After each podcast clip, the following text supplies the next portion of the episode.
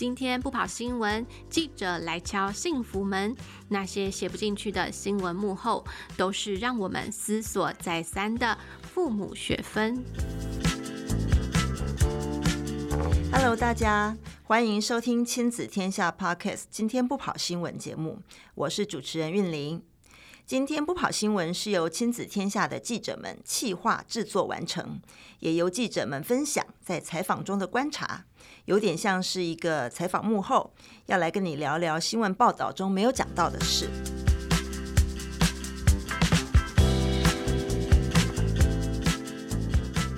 嗯、呃，很多家长会担心呢、未来孩子要从事什么职业才不会被人工智慧所取代呢？也常听到专家预测。十年后，孩子的工作现在还没有被创造出来。亲子天下记者在采访中，常会遇到能够创造一份前所未有工作的人。未来也将陆续邀请这些厉害的年轻人来上节目，谈谈他们为什么不选择传统既定的那些安全有保障的工作，而是自己打造出一条新路呢？他们克服了哪些困难，得到了哪些成就感跟社会影响力？这一路走来，他们的父母又是如何的大心脏，能够放下成见，全力支持？今天我们邀请到非营利组织 Skills for You 的执行长黄伟翔，他在就读台大期间，因为受到新闻所的课程熏陶，走上了技职教育与技能发展议题的倡议之路。他曾经获奖无数，也当选过中华民国十大杰出青年。现在先请伟翔跟大家打招呼。主持人好，听众朋友大家好，我是伟翔。伟翔今年三十二岁，我们认识应该有八年了。那时候他是独立媒体的艺人记者，背着一台相机笔电，走到哪都可以发稿。他是记者，也是小编。那时候很少人在关注记者哦，也没有专门做记者新闻的媒体，所以想问问看伟翔，一开始是为什么会想要做这件事？呃，我觉得有几个部分呢，哈。第一个当然就是以前我自己读高职，哈，就是在土城的海山高工，哈，现在它改名叫新北高工。那我觉得那时候的印象就是家里有人哦，就是他然后读台中一中了，哈啊，那个年夜饭都很难吃，哈，基本上就是这样子，哈，这是一个童年伤害、童年阴影。那再来就是到大学，后来读台科大之后，因为要赚学费，所以其实我到了高职生会补习的补习班。哈，现在高职有很多人他在补习要升学考试。那其实你会看到哦，一届一届一届的小朋友，那不管来自什么学校，他大部分都有类似的阴影。我的阴影是指说哦，他不知道为什么我要读高职，跟我读高职的时候那个意义，他会自我否定，或者说他会被社会否定，因为可能社会对于可能。书读的不是这么好的人哈，不是这么的友善。好，那后来我硕班到台大之后，因为台大是一个很奇怪的一个环境啊，哈，就是呃，大家会很关心公共事务，而那时候刚好我修了台大新闻所的课，哈啊，当然还有其他啦，社会学就是那种思考社会的课哈，那就让我开始思考，哎，为什么明明我们在很多台湾社会的事件的时候，我们民主国家的时候，那呃那么多媒体，那他都可以去。报道一些议题，好像你看最近他有这种原住民族哈或等等之类的议题，他其实都有。那为什么我们技职教育都没有人去聊？所以我那时候就想说，哦，好啊，都没有啊。那因为我是理工科，我就嗯自己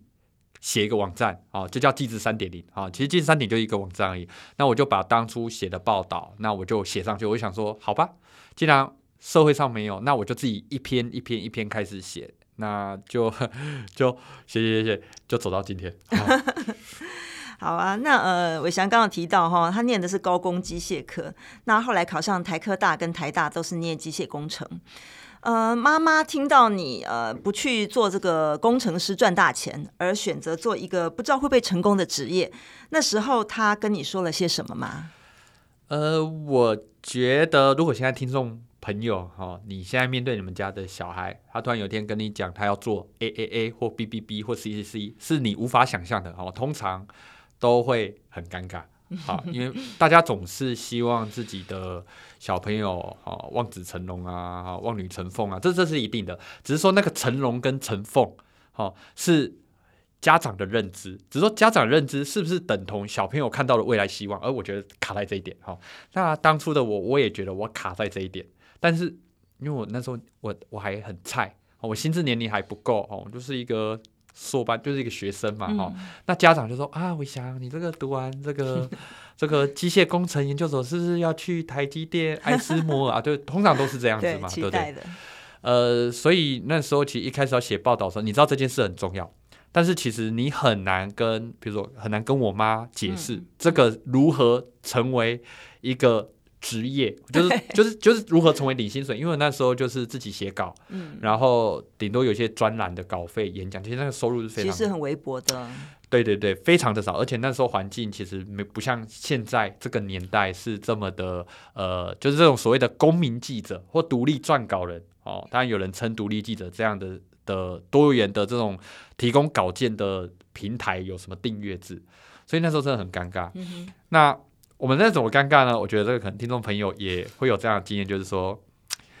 我想跟我妈讲，我很想做这件事，嗯、但我不知道怎么讲。我妈想跟我讲，你应该先去工作，但她也不知道怎么跟我讲，嗯、所以我们就心照不宣，就这样一直过了一两年。我做我的啊，她她就是就是就我们大家都。不提这件事，好，但我就后来就觉得 这样好像也不是办法，所以后来我就想了一个方式，嗯，因为我觉得这件事是通常我们要得先说服自己，才能说服家人，所以我那时候就用一个方式，就是说，哎，呃，我我我这样讲了哈，呃，妈，我觉得啊，我我现在也才二十几岁，嗯，啊，大概二十四岁了哈，在那时候，嗯，我从。五十五岁、六十岁看回来，我二十四岁当工程师，跟二十七岁当工程师，应该没差那三年。嗯哼，好的，对吧？对不对？就没有差那三年嘛。哈、嗯，那我在读书的过程，我也没有留级。嗯，对不对？我就是有些人，他为了考一些好的学校，他有这个留学，呃，不，那个多读一年嘛，然后重考的。然后我没有，对不对？所以我应该算是一个相对起跑线，如果以这种起跑线的概念的话，我不是落后的，嗯，对不对？是这样子，所以我就跟他说：“好，那这样吧，三年内我每个月还是给你这种孝亲费，啊、嗯，一定要意思意思一下、嗯，但是我不会去借什么地下钱庄，我搞定自己的收入。但我如果二十七岁，我看起来这件事不是一件可以走下去的路，对，不是一件可以走下去的路，我就去。”走我们原本应该要走的工作，因为我觉得人生难得来一遭，我们应该试试看。而且现在的社会真的有很多的机会，然后很多科技让很多事情的门槛下降。我我就大概这样讲了，我妈就她就同意，好，我们就做。那我觉得是一直到像亲子天下 好或等等之类的媒体，但是他又开始去报道，当你有开始有一些表现的时候，那我觉得家长嗯。就是说，他从一开始不认识这件事，然后透过别人来诠述 他的儿子在做什么，而一直到他会在家家里的家族的群组去转，哎，这个我想要被分享。我是觉得他经由这个过程，就慢慢的从以前一开始的，我觉得是有一点是污名化多于理解，因为他他以为你就要荒废了，哦，但我觉得那个前提是不认同。那我觉得很多时候就是我们跟。家人把话讲开，好、嗯，然后自己其实也有想清楚。其实我觉得大部分的家长其实都能明白，而且应该大部分能接受才对。对，当然如果你家这个是这个很急的要有这个一份薪水，那当然是一份很大的薪水，这当然是另当别论。是，所以也就是说，你那时候跟妈妈的三年之约，其实就后来就一直无限无限延长了，对不对？这个延长就代表我我过了 有有，努力有成效，是是是，然后也得到妈妈的肯定。好啊，那因为呃，现在刚好也是，就是说很多学生要升学的季节啊，所以我想请伟翔也这个来谈谈啊，就说对于同样小孩想要念技职的家长，你以过来人的经验，你可以给家长一些什么建言呢？好，呃，我是这么觉得，在看待要选高中还选高职，还是要去大学还科大，还是要去实验教育，就大家都有，现在就是。以前就是没有那么多菜单可以选，嗯，啊，现在有非常多菜单啊，导致大家都不知道吃什么啊。我觉得现在是遇到这样困难。那我觉得目前你要去不同的科系或不同的体系学，那第一个你当然要理解这里面会学到什么。对，在实验教育有它的环境，对不对？在体制内有体制内的环境，在技职跟高中那都当然都是不一样。但我觉得重点是小朋友他以后。他他要走什么路，或者说他想要成为怎样的人，或做什么职业？好，我我举一个例子啊，哈，譬如说，你很可能有很大的几率会遇到你的小朋友说他要当实况主啊，举个例子嘛，这是非常常见的哈。我用这个为例，好，那实况组其实这样的职业，其实它就是一个重新的一个置入性行销，对于一个频道。嗯、只是说今天，比如说我的呃，刚刚讲到那个台中一中的那个小时候给我们很大压力那个表弟啊，哈，他现在在当实况组。哦、那我我觉得实况组这个角色，他其实就是一个，比如他是玩有恐怖游戏给别人看的，所以他要几个职能。第一个是他要会剪片。嗯，要剪给别人看嘛。第二个，他要会主持，因为他必须要把他的频道弄得很有趣。然后，因为他的频道专门吸引中二生，好，就这个心智年龄只有国中二年级的程度，哈，这简称中二生。那他为了吸引他们，他不可能像我们现在这样讲话嘛？那学生怎么听得下去？他一定都是哇哦！现在大家对不对？他一定是用这样的方式。然后，所以第二个，他主持跟那种逻辑思维。那第三个，因为他如果频道是一个都是固定，都是年轻喜欢玩游戏的，他必须要有商业提案的能力，对广告公司，嗯，然后应该说游戏公司或任何想要卖给这个群体的，对的，他基本逻辑是这样，所以不像我们想象中那么简单呢。对，所以我觉得，当你遇到小朋友他想做一些事的时候，你要先帮他分析，哎，大概要什么能力？好，那假设分析出来之后，那重点就来了，重点是小朋友缺什么就去读什么。好，我举个例子，以刚刚的例子呢，嗯，如果啊，他其实剪片能力好，哦，自己上网学好，哦，但是他的商业能力不是很好，他口条很好，他可以直接去读高职的商业类。嗯，好，在国中毕业的时候，嗯、好，for 这个实况组，因为他要补足他商业的这个能力。那假设他是一个鬼才头脑，很会提案，嗯、那他又很会剪片，他就是不太会讲话。哦，那可以考虑读，就往后读什么政治系或法律系，嗯、或哲学。就其实我觉得重点应该是小朋友他要做什么。这个未来的职业，或者说他的志向，这个一定是一个前提。是好，当这前提出来之后，哎，我们当做家长的呢，就是如果没有办法这个分析，就多看亲子天下，好，还有很多专栏哈，就是去看说，哎，这个职业到底要有什么能力？嗯，那在这个能力之下，哎，小朋友缺什么能力或人格特质，就把他送到那个环境。是，然后那个环境就是大家现在在讨论的，哎，要读高中还高职，还是什么科系，还是什么类组？所以我觉得，我觉得。本质应该是这样子，而不是直接说啊，那我要高中还高职，这就有点像是谈恋爱的时候，你根本就不认识、嗯、呃潜在对象，你根本没有理解，但你就直接在那边啊，我要跟哪一个在一起，这不是很是了解，对不对？哎，这真的是很蛮务实的建议哦，就是有点像是以终为始，就是你最后想要达到一个什么目标，那你中间该做什么样的努力？但但我觉得其实前面其实有个门槛，是我们在台湾的。嗯，我我观察到的的家庭或者说父母里，我觉得比较难的，就是到底怎么样让小朋友知道他要做什么。好，嗯、这件事是最难，因为这个需要很大量的生活体验。对，所以我其实觉得，嗯，就像亲子天下有好几期在讲素养这件事，好，其实讲了很久，好讲得非常专业。但我觉得最重要的是小朋友要有素养，那其实应该是他要能体验生活，嗯，好，就是他的生活不能单一。好，譬如说，我们现在台湾的小朋友，我觉得最大的困境不能说问题哦，最大的困境就是都在学校，嗯哼，对不对？但是真实社会可能很多时候，你去 Seven Eleven 打工，好、你可能去送报纸，好，你可能去好各种的，比如撞酒店打工，其实那个都是社会化的过程。嗯、我觉得我们的小朋友就年纪轻轻该去探寻志向的时候，就为了做什么时候，是这种社会化的过程，就是认识社会的过程太少。因为可能大部分就是补习啊、读书啊等等，这样或划手机啊，我觉得那就很可惜。嗯、所以我们怎么样让小朋友去体验，就有机会有生活体验，嗯、即便是带他去露营，我觉得这都很重要。那我知道这个家长大概就是工时比较高嘛，哦，但是我觉得本质在这里。那如果这本质能够从小开始让他多看一些事情，譬如说亲子天下，我记得之前跟什么。小人小学或一些单位，他有办一些体验营，我觉得那些都是很值得大家去，然后体验，因为真的要有体验，你才知道哦，以后可能要什么，或至少知道我以后不要什么，嗯，然后你才去分析说啊，要什么能力，然后哦，原来这个读高职的商业类科，哦，这个读高职的这个呃养殖科，哦，这个读高中以后读大学，可能是你需要能力，我我觉得这样想就是事情就会比较简单一点。OK，所以也就是说，我们家长能够在这个陪同孩子选校选系的时候，其实呃，我们能做的大概就是多去呃增加他的生活体验，让他比较清楚一点自己将来可能想要走的路。好啊，那我们再来回来谈谈记者哦，因为你的生涯中有很多的第一。我记得你当年是第一位自己募资前往阿布达比采访记职奥运的独立记者，也成功引起了国内对于记职奥运的重视。请你谈谈当初为什么一定要克服万难跑去现场，后来又为国人带回了哪些感动？好好，呃，我在当记者的时候，尤其跟主持人一起，那时候我们一起跑线嘛，哈。那我觉得我在写记者的报道的时候，那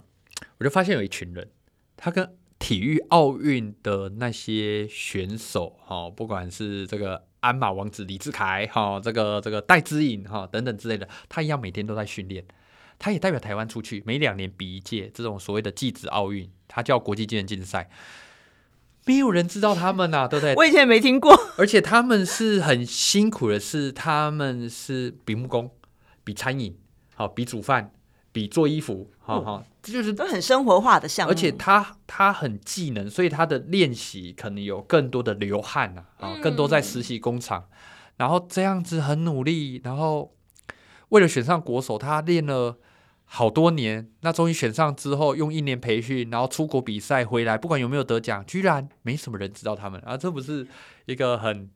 很哎，就是因为我自己读技职啊，就会觉得很心酸的事。对，没错。所以我当第一次有一个捐款人，那他捐了我一笔钱，那我就去了这个世界赛去看。那时候二零一七年在阿布达比，嗯、就阿拉伯联合大公国了哈。那时候我就去，那去的时候就是 打开那个。因为我们通常都会去国际记者室啊，因为那个场地真的很大。大家想象你们家里的厨房，好，那是一个一个选手的位置。OK, okay. 然后当假设同时有二十个选手，好，就二十个厨房，一个餐饮的项目就有就那样的二十个倍。好，好，那你不用想，国际上有五六十种的项目，哦，那个场地是非常的大。哇哇哇！所以对于记者，你想记录这些事情。你不可能靠自己啊！好，难度很高哎。你这走完，你根本看不到细节，所以你一定是想找同行。是，所以我一定是去国际记者室嘛，哈，就是看这个，哎、欸，有没有台湾？怎么合作？后来发现，哎、欸，这个国际记者室打开哈，比这个亲子天下的办公室还大。好，好，亲子天下办公室我今天来了哈，而且变得蛮大的哈，就比比这个办公室大概大个两三倍。好、哦，那可是就是各国记者，譬如说韩国记者来了七个。好，日本来了四个，好，然后可能德国来了几个这样子哈，就是台湾没有人来，好，只有你一个。对，那你那时候就觉得，哎，原来哦，这个这个，大家都这些年来都很努力，每两年都有一批一批的国手，嗯，那这些国手后面有他的教练，有他的赞助厂商，代表这个百工百业，居然都没有人报道，哎，真的可惜哈。那那时候我就一个人在国际。这个现场，我当然努力做报道嘛，但我一个人能力有限，好、嗯，就带着一个哀伤的心，哦，坐这阿联酋回台湾，好，大概是这样子。那后来二零一九年就是下一届嘛，就是办在俄罗斯的喀山，那时候还没打仗。那在那个情况下，我觉得，哎，我不能一个人去啊，嗯哼，对，但是我也想要媒体有稿啊，所以那时候就做了一个群众募资跟募款的计划，好啊，简单来说呢，就是我呢带一群一群团队。哦，可能有影像的，有文字的，我们就一起去啊，包含行销，我们大概是六个人，我记得没错的话，嗯、那我们就飞到这个俄罗斯的这个金子奥运的现场，好，然后就把现场的文字、照片、影像，好，直接发给台湾的各媒体，嗯，好，无时差哦，因为那边其实时差是六小时，哈，但我们就是赶在台湾可能大家上班的时间前，我们就把它做出来，好，那也因为这样子，台湾的媒体那一届呢，就有很多这种。免费的素材啊，而且是很精彩的图文，我记得。而且我们做光我们自己做的影片，那个都是大家转载，那都是声量有超过两千万。这个影片要特别提一下，请伟翔特别讲一下那时候在国内引起的轰动。对，那个就是可能包含说一些。呃，可能一些行政院的会议或等等，其实很多现场他其实都拿去放，嗯，所以其实那个声量是非常非常大，所以也也造成了很多后续的好的影响啊，包含说我们的国庆游行，哎，特别种种特别指定，哈，这是有史以来第一次吧？对对对，以后都要有，因为那时候我们有要求哈，这件事就是我我想分享的意思是说，哦，原来哦，在当初这样的事情，我自己一个人。发起的这种起心动念，一直到有一个计划团结，然后一直到哦，原来我真的是可以创造一些影响力，而且可以为我关心的技职群体做出贡献。而我觉得最重要的，也是我很想跟大家分享，是我中间有成长，而且我觉得这个成长经验能在我二十几岁的这个岁月的成长的过程中获得累积，我觉得那真的是很难在别的工作去获得的，因为我们一般我们在选工作的时候，譬如说我我们组织现在，因为我。我有经营组织嘛，Skill for You，那我们有八个同仁，那我们也会面试。嗯、而且很多我会觉得很可惜的是，大家会为了那个起薪多一两千，嗯，而对不对？薪水很重要，但是大家会为了起薪差那一两千而选择了一个还可以的工作，只是因为他薪水多了 几千块，嗯、那真的是很可惜。因为很多时候我们并不是靠，就是我们以前。这件事我是不是很喜欢谈钱啊？但钱很重要哈。所以听众，这个你在看你们的这个小朋友哈，就是他在选择工作的时候，大家一定在想他赚这一生赚的钱可不可以极大化？嗯哼，而不是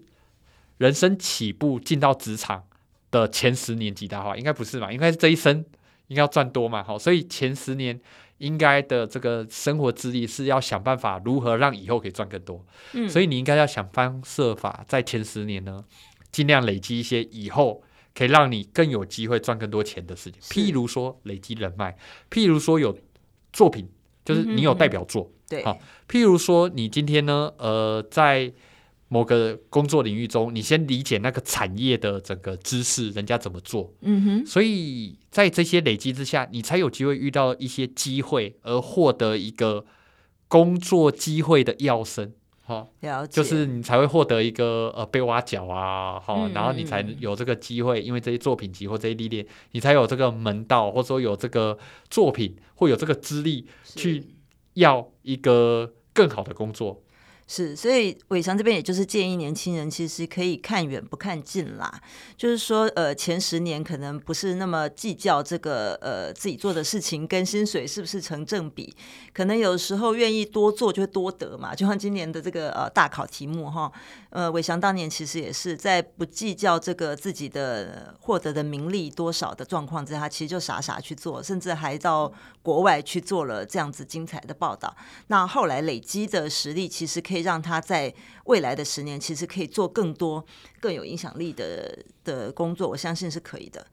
那还想请你谈谈说，嗯，你后来跟多位这个技职技能选手啊，组成了 Skills for You。那嗯，他的理念是用技能来做公益，用技能与社会对话。那你现在来看，你觉得这个理念是否落实呢？好，我稍微延伸一下哈，因为我们 Skills for You 愿景很单纯。就是拥有技能的青年，就是改变社会的力量来源。你看我们现在在采访啊，我们这桌子啊，你这家里的厨房啊，冷气啊，哪个不是有技能的人在做的？是不是？所以有技能青年，他一定是社会最重要的事情。那现在问题在于说，那有技能青年怎么培育？嗯哼，跟有技能青年要做什么？嗯哼，对，这个是最重要的吧？好，我举几个例子啊，哈，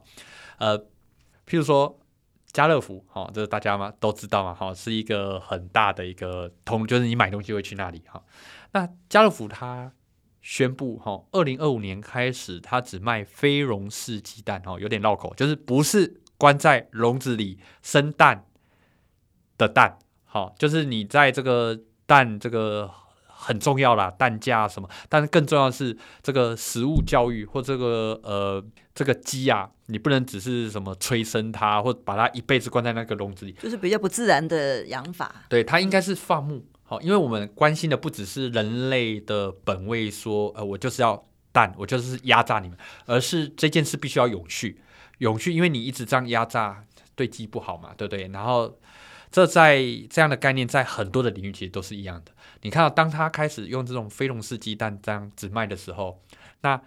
家乐福的相关的这种企业或工作机会，其实都会往这边发展。那你想哦，我们在学校现场的老师跟学生，尤其比如说可能养殖或畜牧，嗯、我在想大概是这些科系。对，那他应该有些观念，应该是要进到家乐福或相关的他的工作的场域的时候，应该要知道嘛，对不对？对。好，那不知道就很可惜。好，我再举一个例子，譬如说，呃，最近呢，这个不再买 Twitter 的 这个特斯拉创办人呢，就是就光电动车这件事情，嗯、你看像欧盟，好，我在上礼拜上个礼拜，好，就是大概在七六七月的时候，我有看到了一个新闻，就是他们开始好像是二零三五年吧，嗯、就那个柴油车，就那个会产生这个污染的车开始禁卖。嗯嗯，好，然后那个电动的车基本上它就很像是一台手机在路上跑嘛，所以你看哦，光这件事，那我们汽车科的学生，对，难道他还要学以前的，或者是说以前这种很传统的这种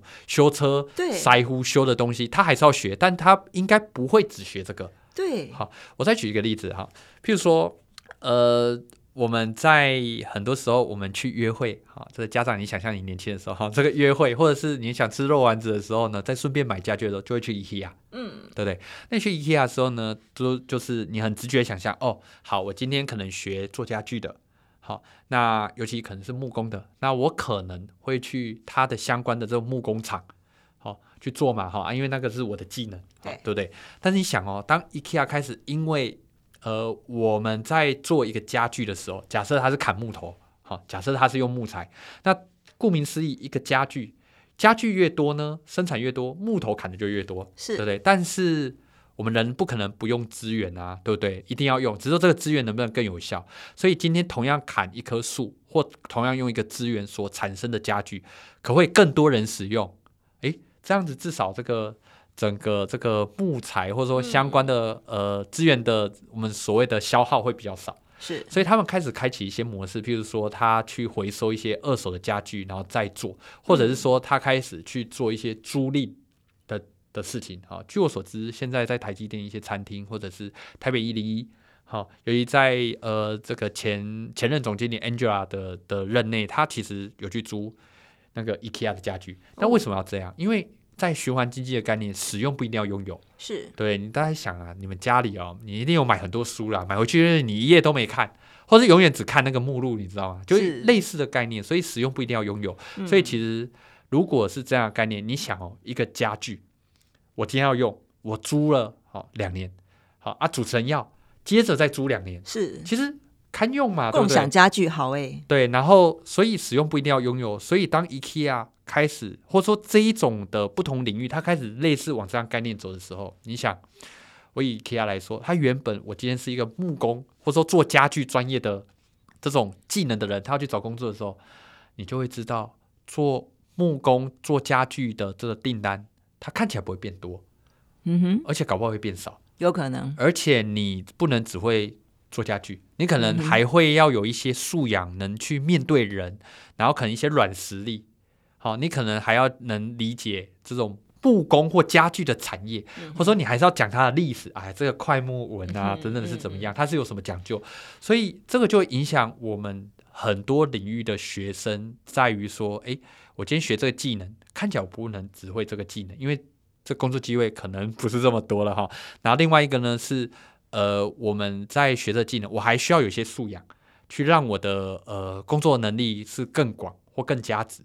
好，那我今天讲的不是说只讲特别举 IKEA，而是说以这个作为一个概念，你去想很多领域，其实它都在这样蓬勃发展中。是，所以其实大家应该要先在我们在谈技职教育的时候，应该先看外部环境是这个样子。嗯嗯。所以那这样子怎么解啊？所以重点是我们技职教育怎么了？哈，当我每天看新闻，很多人还在骂技职教育很烂嘛。哈，那我觉得其实重点是呃，大家有苦衷。嗯哼。那。其实教育苦衷很多个，但就这个议题，其实苦衷就我在想就三个了哈。嗯、第一个就是学校的科系，它其实调整太慢，好很难嘛，因为有老师的工作权哈。第二个是学校的设备更新实在永远更新，你永远赶不上业界，嗯，对不对？第三个是老师，因为他又要有教育的专业，好，这亲子天下最懂了，但是你很难有同时有花很多时间有教育的专业，但又要有。汽车产业的专业，或木工产业的专业，嗯、或养殖产业，这很难嘛，对不对？对，所以很容易进去的这个老师，高职老师，他是没有工作经验的。好，在以往到现在，好，所以他就会造成老师在教学生的时候，因为最重要的是教学现场，老师怎么教学生，他怎么教，教了什么，他才是真的影响小朋友的竞争力，跟面对社会到底被学到什么。所以这重点呢，在我们 Skill for You 愿景哈，如同刚刚讲的，就拥有技能的青年呢，是改变社会力量来源。那这件事怎么解？好，所以我们的使命就朝向让业界成为教室的延伸。好，这个讲话很玄的哈，意思就是说，我们这个不用只是跟书本上学，尤其技职教育，我们的老师跟学生呢，直接跟业界学。好，那老师怎么跟业界学呢？就是我们 Skill for You 去协助解决的问题。好，那我举几个例子哈，譬如说。我们今年跟台湾 IBM 合作，那他们有一个他们的线上课程，他们自称是这个 IBM 这个这个科技领域界的这个 Netflix 哈，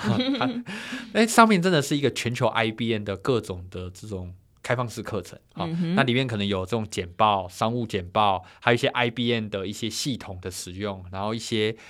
相关的软实力、硬实力等等之类的课程啊，那真的是很好用。那我们就跟他洽谈，然后讨论，然后我就把它变成是一个现场高职老师跟学生他上课的内容，嗯哼，就是让他直接学一些东西，而且 IBN 还可以发 IBN 的证书。如果你有达到一定的品质哈，我再举一个例子就好，譬如说我们自己 Skill for You 哈，有一个捐款单位叫清景林，啊，清景林是一个南部的这个建商啊，哈，那他有一个绿建组叫百亿居哈，那。已经售完了哈，在大家听到的时候已经来不及买了哈。那大家可以去查，它是一个得很多国际奖项的绿建筑。那绿建筑这样的事情，相对于传统建筑，它就是在选材，在这个建筑跟环境，它比较有讲究，是对不对哈？所以它这件事就会影响哦，建筑科的老师跟学生哦，原来哦，建筑可以有，就是建筑原来可以呼吸哈，大概是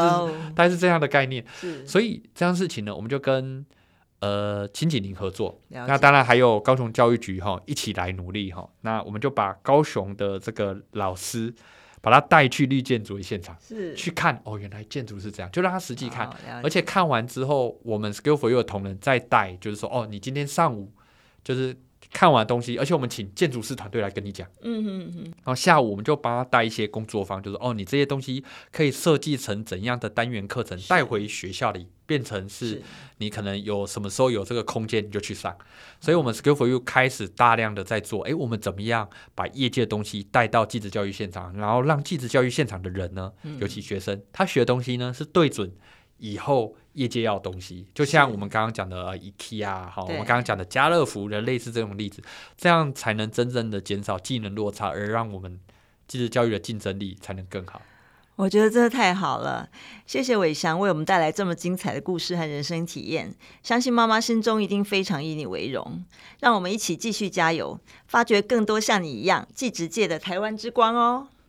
谢谢大家收听今天不跑新闻，希望你喜欢今天的节目内容。亲子天下 Podcast 周一到周六谈教育、聊生活，开启美好新关系。欢迎订阅收听 Apple Podcast，还有 Spotify，请给我们五星赞一下，也欢迎在许愿池给我们回馈哦。下次见。